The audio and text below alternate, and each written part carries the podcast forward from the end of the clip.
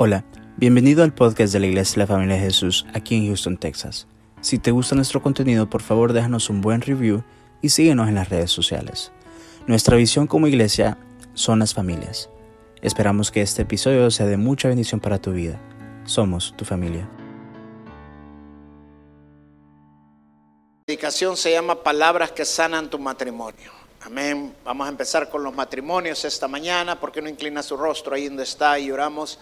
Señor, gracias Señor. Te pedimos que nos hables esta mañana, Señor. Que hables a cada matrimonio, a cada familia que está esta mañana, Señor. Úsame, Señor, para declarar estas verdades, Señor de que hayan matrimonios sanos, saludables dentro de la iglesia, Señor, y que todo matrimonio que esté fracturado, que estés, eh, que no esté sano, Señor, tú lo sanes esta mañana, Señor, háblales en el nombre de Jesús, Espíritu Santo. Amén y amén. Había, eh, la CIA estaba haciendo una prueba para tener nuevos eh, gente que ellos reclutan para sus trabajos de escondidos y habían, estaban probando tres personas, dos hombres y una mujer que ya habían pasado el entrenamiento. Y la última prueba que les daban era que le decían a los hombres y a la mujer que tenían que ir al otro cuarto y matar a su esposo o a su esposa. Le preguntaron al primer hombre y le dijeron, bueno, aquí está la pistola, puedes ir al otro cuarto para que mates a tu esposa. Y él dijo, no, yo no voy a hacer eso, le dijo, ni siquiera por tu patria, no, no lo voy a hacer, le dijo. Le preguntaron al segundo y el segundo, no, no, ¿cómo creen que voy a hacer eso? Están locos, le dijo. Después le preguntaron a la mujer y la mujer dice, bueno, la verdad que eso es bien difícil para mí, yo no lo quisiera hacer, pero si es por mi patria, entonces está bien. Agarró la pistola, se fue al otro lado del cuarto y oyeron tres disparos. Pero después oyeron un gran ruido, una gran bulla, un gran escándalo en el cuarto y salieron corriendo a ver qué pasaba. Abrieron la puerta y encontraron a la mujer con una pata de una silla que había reventado y al esposo tirado en el suelo. Y le dicen, ¿qué te pasa? Le dice, pues la pistola solo tiraba luces, así que agarré una silla para...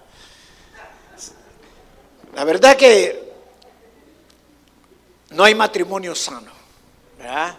Oh, perdón, no hay matrimonio perfecto pero sí hay matrimonios sanos. Así como no hay iglesia perfecta, hay iglesias sanas.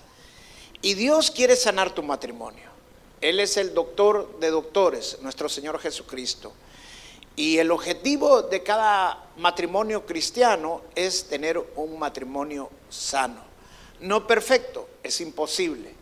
¿Por qué? Porque somos seres humanos, siempre cometemos errores, pero Dios quiere sanarnos decía mi hermana Yani cuando estaba enseñando acerca de la Santa Cena, y decía que Cristo murió por nuestra salvación, pero por muchas cosas más. O sea que Él también murió por tu matrimonio, y Él puede sanar tu matrimonio. Amén. Así que voy a enseñar yo esta mañana tres frases que sanan tu matrimonio. Tres cosas que si tú las dices van a sanar un matrimonio fracturado, un matrimonio quebrantado. Vamos al libro de Efesios capítulo 5, verso 21. Efesios capítulo 5, verso 21 dice, someteos unos a otros en el temor de Dios. Las casadas estén sujetas a sus propios maridos como al Señor. Decía yo esta mañana, si usted no puede estar sujeto a su marido, entonces es imposible que esté sujeto al Señor. Porque el marido es cabeza de la mujer, así como Cristo es la cabeza de la iglesia, la cual es su cuerpo y Él es su Salvador. Así que como la iglesia está sujeta a Cristo, así también las casadas lo estén a sus maridos en todo. Maridos, amad a vuestras mujeres, así como Cristo amó a la iglesia y se entregó a sí mismo por ella para santificarla, habiendo purificado en el lavamiento del agua por la palabra, a fin de presentarla a sí mismo una iglesia gloriosa, que no tuviese mancha, ni arruga, ni cosa semejante, sino que fuese santa y sin mancha. Así también los maridos deben amar a sus mujeres como a sus mismos cuerpos. El que ama a su mujer, a sí mismo se ama. Wow, qué mandato es el que el Señor nos da para que nosotros vivamos una vida plena. Amén. Voy a comenzar esto viendo el contexto realmente de Efesios 5. Tres versículos anteriores a Efesios 5, 21, el versículo 18, 19 y 20, el apóstol Pablo menciona en el versículo 18 de estar llenos del Espíritu Santo. Él dice, no se embriaguen con vino, es mejor que se llenen del Espíritu Santo. Y luego dice en el siguiente verso, ¿cómo? Dice cantando salmos, himnos y animándonos unos a otros, apoyándonos unos a otros. Y luego en el verso 20 dice, dando gracias en todo. Se está hablando de estar lleno en el Espíritu Santo. En la Biblia no hay versículos originalmente, no hay divisiones originalmente, eran cartas. Eso significa que el siguiente verso que seguía, que era el 21, era parte del contexto de lo que Pablo está hablando, de estar lleno del Espíritu Santo. Él no cambiaba de un tema y pasaba al otro tema. Estaba hablando de la misma cosa. Eso significa que cuando él dice en el verso 21 eh, que nos sometamos unos a otros, que el sometimiento debe ser mutuo, está diciendo en otras palabras que la única manera que podemos vivir un matrimonio en éxito, un matrimonio en paz, un matrimonio saludable, un matrimonio como a Dios le agrada, es viviendo también lleno del Espíritu Santo. Amén. Dios nos ha provisto de herramientas hermosas, herramientas preciosas para vivir una vida en victoria. Él es el doctor de doctores, pero somos nosotros los que nos tenemos que tomar la medicina. Si no nos tomamos la medicina, no va a servir de nada. Él nos da la medicina y en esta parte nos dice claramente en Efesios 5:21, sométanse unos a otros. Y en eso me voy a centrar en la enseñanza de esta mañana, porque el Señor quiere que los matrimonios nos sometamos el esposo a la esposa y la esposa al esposo, mutuamente. Así debe ser como nos debemos de someter unos a otros. Ahora, voy a enseñar esta mañana en base a Efesios 5:21 frases que sanan tu matrimonio. Porque hay matrimonios que no están sanos, matrimonios que no están que están fracturados, matrimonios que viven constantemente en peleas, en luchas. No sueñes con un matrimonio perfecto porque no lo existe pero sí puedes soñar en un matrimonio saludable, en un matrimonio feliz, si sigues la voluntad del Señor. La primera frase que todo matrimonio debe decirse y debe reconocer es primero tener honestidad. Aceptar nuestros errores, decir estaba incorrecto. Esta frase es pero muy, pero muy importante. Y para eso se necesita honestidad. Hay matrimonios que no se, no se dicen a sí mismos mutuamente, me equivoqué, cometí, fue error, no pueden aceptar sus errores. Pasan, hay veces no solamente días, hasta años sin aceptar el error que cometieron. Y eso mantiene un, un matrimonio fracturado. Y Dios quiere que nosotros vivamos en paz, que vivamos sanamente. Y eso, la única manera es que nos sometamos unos a otros. Primero con honestidad, aceptando nuestros errores, aceptando nuestras equivocaciones. A la mujer le es más fácil aceptar sus errores. A los hombres creo que es porque las testosteronas no lo deja aceptar los errores muchas veces. El hombre más práctico actúa de una manera más impulsiva, más rápida, por eso es que no puede pedir direcciones ni aceptar que está equivocado. Entonces, pero a la mujer le es más fácil. Eso no significa que el hombre no tenga que aceptar sus errores. No, tenemos que aprender a reconocer nuestros errores y necesitamos honestidad para eso. Si no aceptamos nuestros errores, si no tenemos una actitud de aceptar nuestras equivocaciones, de lo que nos hemos equivocado, vamos a tener matrimonios que no van a ser saludables, matrimonios fracturados. Y Dios quiere que cambiemos. ¿Y qué pasa cuando tenemos un matrimonio fracturado, un matrimonio que no es saludable? Mire lo que dice la Biblia en Mateo capítulo 5, verso 23 a 24. Dice el Señor Jesucristo, por tanto, si traes tu ofrenda al altar y allí te acuerdas que tu hermano tiene algo contra ti, deja allí tu ofrenda delante del altar, o sea, no la deposites, y anda y reconcíliate primero con tu hermano y entonces ven y presenta tu ofrenda. O sea, cuando un matrimonio está fracturado, cuando un matrimonio está en problemas que no es saludable, lo primero que se afecta es la adoración a Dios. ¿Y por qué Dios habla de la adoración justamente en nuestras relaciones? ¿Por qué? Porque cuando nosotros venimos a la presencia de Dios, a ver la santidad de Dios, es donde nosotros podemos ver nuestros pecados. Es donde nosotros podemos ver nuestras equivocaciones y nuestros errores. Por eso el Señor dice, antes que vayas a depositar tu ofrenda, primero déjala a un lado y vete a poner de acuerdo con el que te ha ofendido o con el que has ofendido. O sea, Dios quiere que nosotros sanemos nuestros matrimonios. Él nos da la fórmula para sanar nuestros matrimonios. Si nosotros queremos tener una adoración plena para el Señor, queremos vivir en intimidad con el Señor, no hay nada mejor que vivir primero en intimidad con nuestro cónyuge, con nuestra pareja, nuestras esposas. Ahora, ¿cuánto tiempo tengo que esperar para hacer eso? Miren lo que dice la Biblia en Efesios capítulo 4, verso 26 al 27. Dice, airaos, pero no pequéis. O sea que nos podemos enojar, pero eso no es justificación para que nos desbordemos e iramos a la otra persona con palabras hirientes.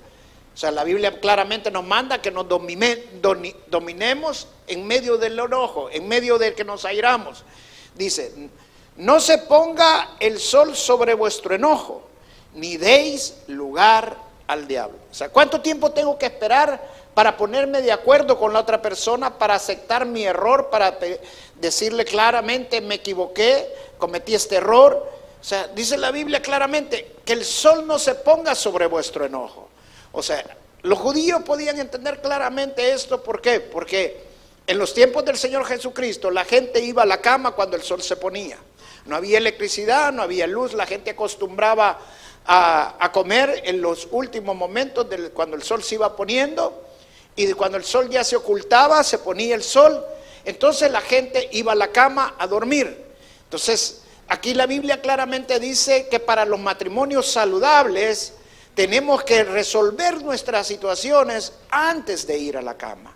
Es donde nosotros tenemos que reconocer nuestro error. O sea, no podemos esperar, darle tiempo, esperar que las cosas pasen eso no es saludable para un matrimonio, sino que tenemos que ponernos de acuerdo antes, tenemos que nosotros solucionarlo antes de ir a la cama. Esa es la actitud, ese es el hábito que cada matrimonio saludable cristiano tiene que desarrollar. Yo sé que muchas veces cuesta porque el orgullo nos, tiene muchas veces posicionado en que no podemos hacerlo, en que no queremos hacerlo, pero si nosotros somos honestos y nos sometemos al Señor eh, con humildad, vamos a poder aceptar nuestros errores. Lo primero es acepta tu error, acepta tus equivocaciones. Eso va a sanar tu matrimonio. Amén.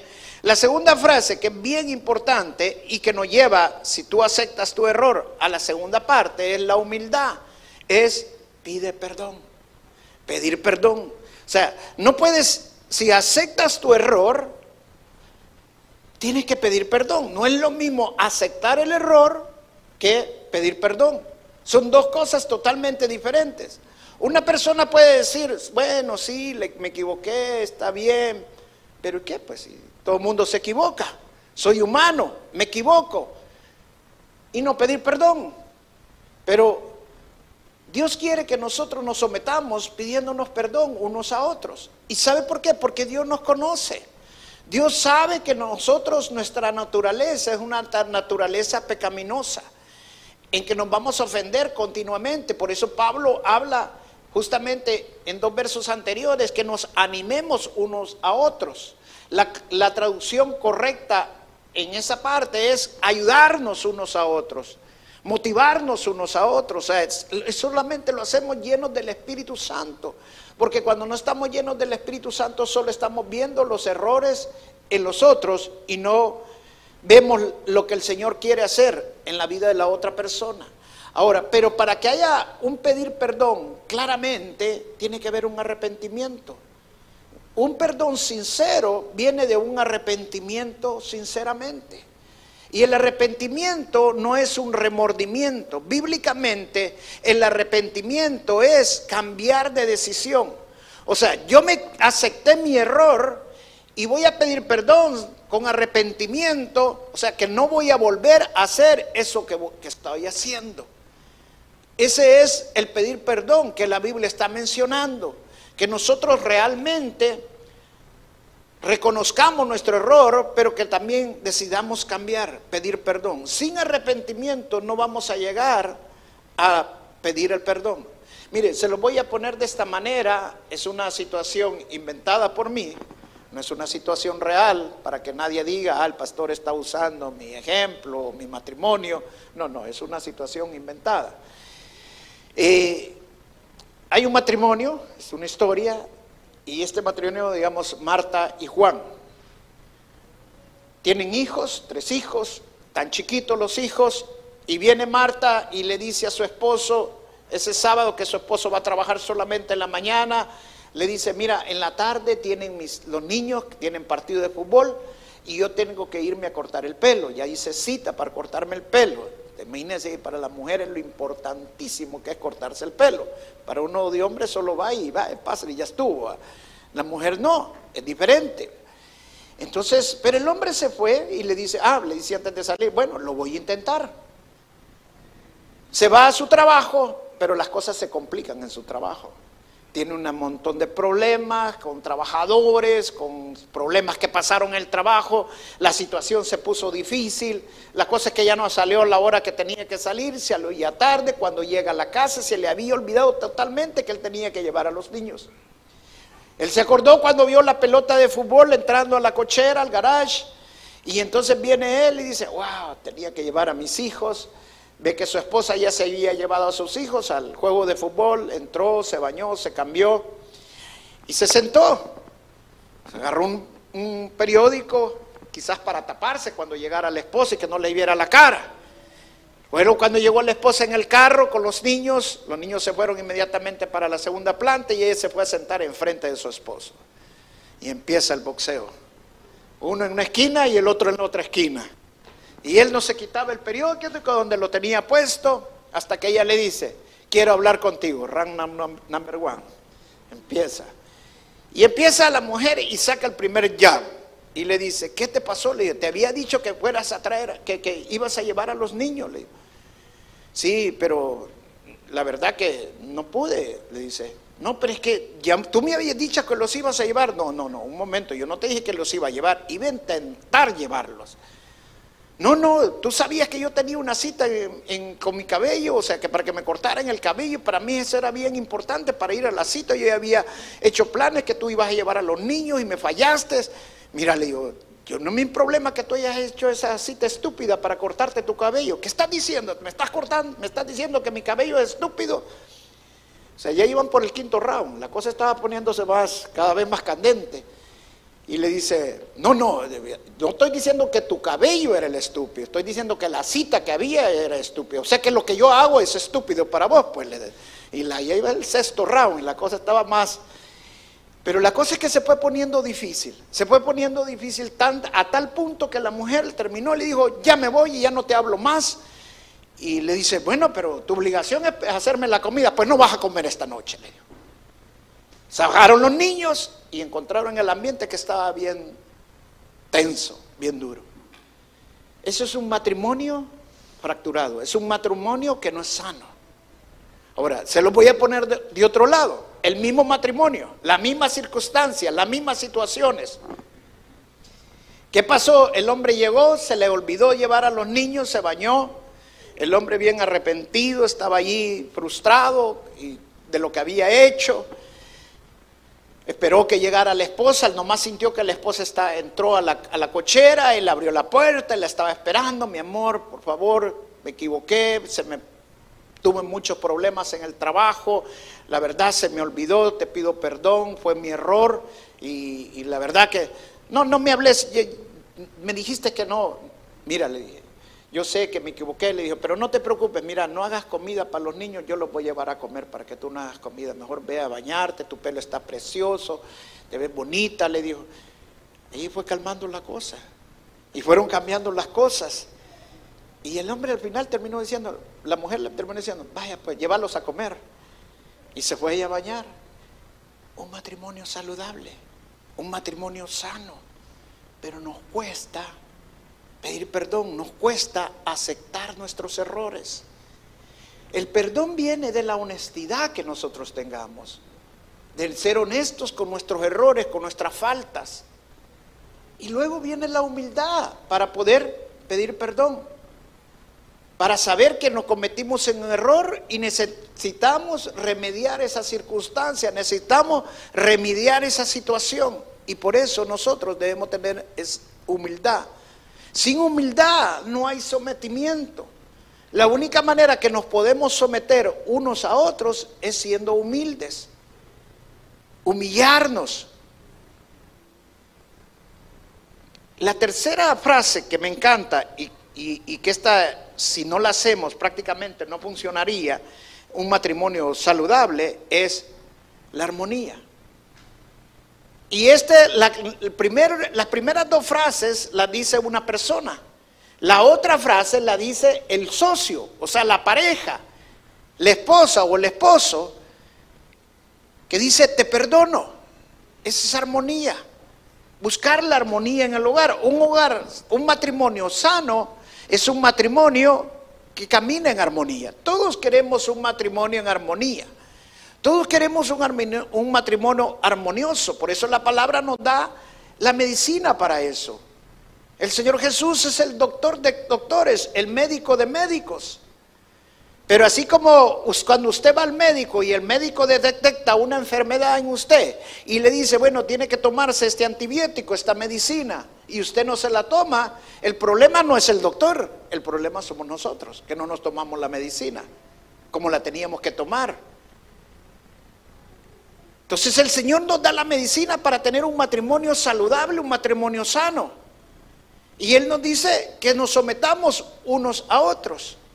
Primero siendo honestos, aceptándonos errores. Segundo, con humildad, pidiendo perdón. Y tercero, perdonando al otro que nos ha ofendido para que haya armonía en el matrimonio. La armonía es lo que causa la felicidad en el matrimonio. O sea, la, armonía no es algo accidental, es algo que nosotros provocamos. Y lo provocamos, ¿cómo? Perdonando también a la otra persona. Aceptando los errores de la otra persona y perdonándolos cuando nos pide perdón. Amén. Voy a ponerte otra, otra situación. Esta es una situación que yo leí, otra circunstancia para que tú lo entiendas. Este, un pastor, el pastor muy conocido aquí en Estados Unidos, este pastor tenía una tiene una iglesia muy, muy grande. Pero cuando él comenzó la iglesia junto con su esposa, la iglesia estaba prácticamente sin miembros, empezaron casi de cero. Y se metieron los dos de lleno al ministerio, empezaron a tener hijos y vinieron más hijos y la iglesia empezó a crecer y de repente la iglesia tuvo un crecimiento explosivo. El pastor bien metido en la obra, predicando, predicando por todo el mundo también, la esposa también metida en la alabanza y en la obra y con los hijos y atendiendo a los hijos, pero todas esas noches románticas, todas esas noches juntos, de tener, compartir juntos, ya no existían, ya no había. Y entonces, esa falta empezó a ser en el corazón de la pastora algo.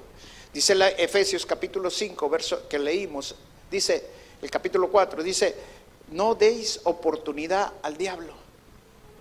Hermano, no deje que el diablo tenga oportunidad en su corazón.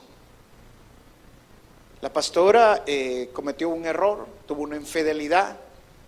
Cuando vino el, el, pastor en una ocasión, estaban sentados ya ahí, ya eh, con esto en su corazón. Dice la palabra que el Espíritu Santo nos da convicción de pecado. Dice que sentados ellos platicando estaban cuando ella empezó a llorar y no paraba de llorar. Y él dice, ¿qué te pasa? ¿Qué te he hecho? ¿Qué, qué, qué, te pasa? ¿Que estás sufriendo? ¿Tenés algún dolor? ¿Tenés algo? Pero no, era el Espíritu Santo que le estaba dando convicción de pecado. Y ella no iba a poder tener paz, no iba a poder tranquilidad hasta que no confesara su pecado.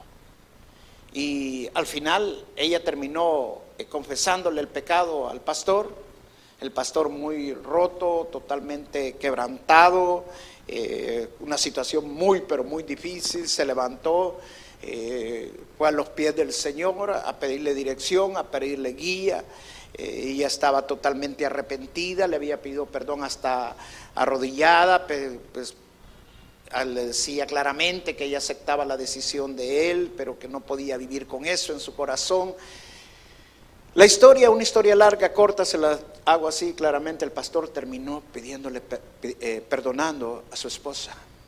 Dice él, en una de sus palabras, dice, la infidelidad probó mi matrimonio, dice.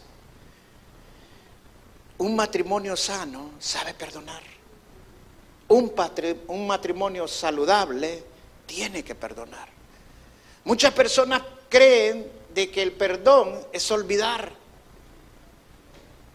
El perdón es una decisión. El único que puede olvidar todos nuestros pecados, todas nuestras faltas es Dios. ¿Por qué? Porque Él es un ser perfecto y Él puede olvidar todas nuestras faltas. Pero nosotros no vamos a perdonar, no vamos a olvidar, aunque perdonemos. Decía este pastor, una cosa he aprendido, dice que perdonar no es olvidar. Perdonar es obedecer a Dios, es someterme a la voluntad de Dios. Y ahora tengo un matrimonio feliz, un matrimonio contento. ¿Sabes? Tu matrimonio puede ser un matrimonio saludable, pero la decisión está en ti. La decisión tú la tomas. Dice que el sol no se ponga sobre tu cabeza. O sea, que no dejes tiempo para lo que tú tienes que hacer, que sabes que tienes que hacerlos. No dejes más tiempo. No dejes esperar ir a la cama. Es tiempo de solucionarlo. ¿Para qué? Para que no le des oportunidad al diablo. El diablo es experto en matar, destruir y dividir. Y Él quiere dividir tu matrimonio. Él quiere separarte. Eso es lo que Él desea. Y cuando nosotros tardamos en tomar la decisión de hacer y decir lo que tenemos que decir, en aceptar nuestros errores, en pedir perdón y perdonar a la otra persona. Cuando esperamos ese tiempo, dejamos que el enemigo haga nido sobre nuestra cabeza. ¿Y sabe qué es lo que va a hacer el enemigo? Va a poner huevos de pensamientos, pensamientos contra la otra persona, que le van a meter cosas contra la otra persona y dañar su corazón y su alma. Yo sé que tal vez su corazón está herido, que su alma está dañada, pero Dios quiere sanarla. Y Él tiene la medicina para sanarla. Sometámonos unos a otros. Es tiempo de ser honestos, es tiempo de ser humildes. Es tiempo de que nuestro, nuestro matrimonio esté en armonía, que sea un matrimonio saludable. Había una persona, una, hermana que decía, no, yo le voy a dar tanto tiempo para que él cambie. Y muchos lo han hecho de esa manera. Tal vez su situación ahorita sea de, ese punto. Voy a esperar a tanto tiempo para que él cambie o para que ella cambie. Hermano, no espere para que la otra persona cambie, no deje que el sol se ponga. Es tiempo de que usted se ponga de acuerdo con la otra persona. Es tiempo que usted deje a un lado sus ofrendas allí y se ponga de acuerdo con la otra persona. Porque el enemigo va a ser nido para qué? Para destruir su corazón. Y cuando no puede tener relación con la otra persona, no puede tener comunión con la otra persona, no va a poder tener una adoración verdadera con el Señor. Amén. Es tiempo que nosotros tengamos un matrimonio saludable. Es tiempo que nosotros vivamos en victoria, como el Señor lo dice. Un matrimonio saludable hace una familia saludable. Y una familia saludable hace iglesias saludables. Y la iglesia saludable hace una nación saludable. Si usted tiene, quiere que sus hijos vivan en victoria, Empiece por su matrimonio. Ahí es donde comienza verdaderamente la felicidad de nuestros hijos. ¿Qué piensa cuando estos niños bajaron y encontraron un ambiente tenso, un ambiente eh, que no era el que ellos querían encontrar? ¿Sabe quién se termina dañando? Son nuestros hijos. Y si usted quiere que sus hijos estén en victoria, que sus hijos sean felices, empiece por su matrimonio. No piense que con darle tiempo a sus hijos y su matrimonio mal, sus hijos van a ser felices. Sus hijos van a ser felices si a usted lo ven feliz con su esposa. Sus hijos van a ser felices si la ven feliz a usted con su esposo. Ahí es donde comienza verdaderamente la victoria en nuestra familia, en el matrimonio. Y el Señor nos da la medicina para que nosotros tengamos matrimonios sanos. El apóstol Pedro le dijo una ocasión al Señor Jesucristo, ¿cuántas veces tengo que perdonar, Señor? Hasta siete le dijo antes que le contestara. ¿Y qué fue lo que el Señor le contestó? Hasta 70 veces siete le dijo. Algunos me dirán ahorita, ay pastor, 490 ya se pasó, ya estuvo, ya no más. ¿Saben lo que el Señor Jesucristo le estaba diciendo? Siempre tiene que perdonar. Cuando nosotros venimos al Señor Jesucristo y nos arrepentimos de nuestros pecados, nos arrepentimos una vez, pero después de eso nos tenemos que seguir arrepintiendo. ¿O no es cierto? Que nosotros nos tenemos que arrepentir continuamente de nuestros pecados. Ese es el proceso que nosotros vivimos en nuestra relación con el Señor Jesucristo. Una vez nos arrepentimos suficiente para ser salvos, pero después nos tenemos que seguir arrepintiendo. ¿Por qué? Porque somos humanos, porque el pecado mora en nosotros. Igual es en el matrimonio. Hermana, no piense que porque ya le pidió perdón su esposo ya nunca más le va a fallar. Denle oportunidades. Es importante que nos arrepintamos muchas veces en nuestro matrimonio. Yo le doy gracias a Dios por mi bella esposa, porque Dios me dio una mujer muy tolerante. Créeme, yo soy bien difícil. Solo ella me pudo haber aguantado. ¿Y ustedes por qué me conocen a medias? Los que apenas me conocen. Pero gracias a mi esposa, Dios la ha usado en mi vida para cambiar mi corazón. Pero gracias a la misericordia, gracias que ha aceptado mi perdón, ha aceptado cuando yo le pido perdón y ella me ha perdonado. Dios quiere sanar tu matrimonio. Termino con esta historia.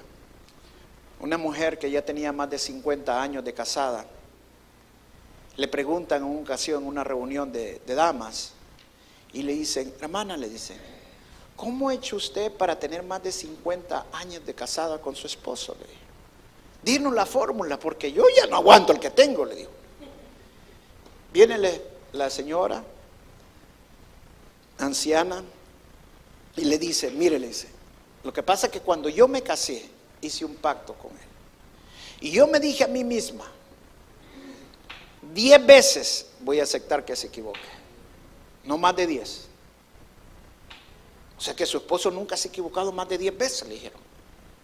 Mire, lo que pasó fue que cada vez que mi esposo se equivocaba, cada vez que él me ofendía, cada vez que hacía algo y él se equivocaba, me pedía perdón, le decía yo, bueno, esta es la primera. Volví a equivocarse, esta es la primera. Nunca pasé de la primera, hermana, le dijo. Porque eso es lo que el Señor quiere, que nosotros siempre perdonemos. Es imposible olvidar, pero no viva con resentimientos, no viva con rencores, armonice. ¿Cómo? Perdone. ¿Sabe qué significa la palabra perdón en el griego? Dejarlo ir. Esa es la traducción correcta de perdón. Dejarlo ir. El hecho que no podamos olvidar no significa que no podamos dejarlo ir. Te lo voy a poner de esta manera para que tú me entiendas. Cuando venía el día de expiación, llevaban dos cabras a ser sacrificadas, pero solo sacrificaban una. Mataban una cabra y el sumo sacerdote llevaba la sangre a rociarla en el propiciatorio de esa cabra. Era el sacrificio. Era nuestro Señor Jesús sacrificándose por nosotros. Y la otra cabra no era sacrificada. El sumo sacerdote la sacaba y la llevaba fuera de los atrios y la llevaba y le ponía las manos sobre los cuernos y los llenaba de sangre. Con eso estaba confesando los pecados de todo el pueblo de Israel. Y luego la dejaba ir, señalando que la había perdonado. Déjenlo ir. Déjenlo ir.